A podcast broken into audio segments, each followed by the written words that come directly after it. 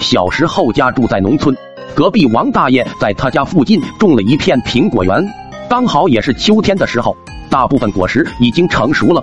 每次从那里经过的时候，都忍不住想摘上两个。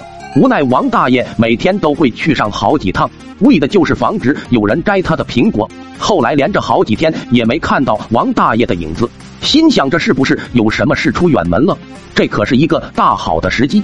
然后就喊上我的死党铁柱和富贵，商量着要不要去果园里摘上几个苹果，好解解这几个月的馋。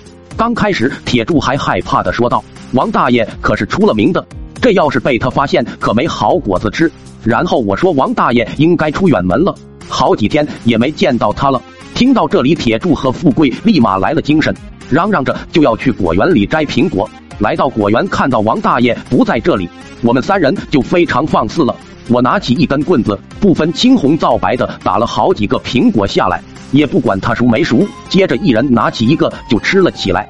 吃完后就开始玩捉迷藏，东躲西藏的，好像在自己家一样。玩腻了就来一场小朋友之间的决斗。玩的正高兴的时候，突然啪的一声，接下来就是我的惨叫声。原来在那片草丛里有一个捕鼠夹，刚好被我踩上去，疼得我两条腿直打哆嗦。在铁柱和富贵的帮助下。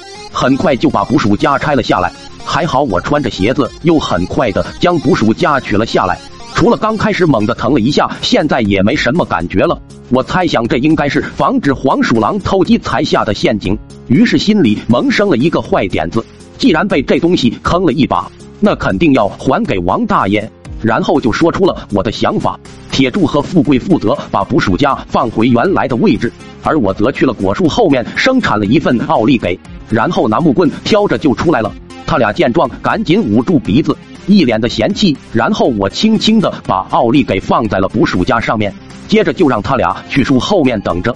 我掏出一根细线，轻轻的绑在捕鼠夹的机关上，然后就回到果树后边。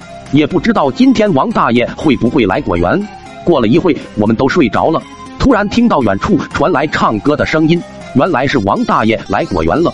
看到王大爷，我一个机灵就清醒了，然后就偷偷的喊起他俩准备看好戏。等到王大爷走到那片草丛附近的时候，我猛地拉动那根细线，触发了捕鼠夹的机关，砰的一声，瞬间爆了王大爷一身的奥利给。此时的王大爷愤怒到了极点，大骂道：“是谁搞的鬼？”铁柱见状，一个没憋住笑出了声，然后就被王大爷发现了。我们三个只好乖乖的走了出来。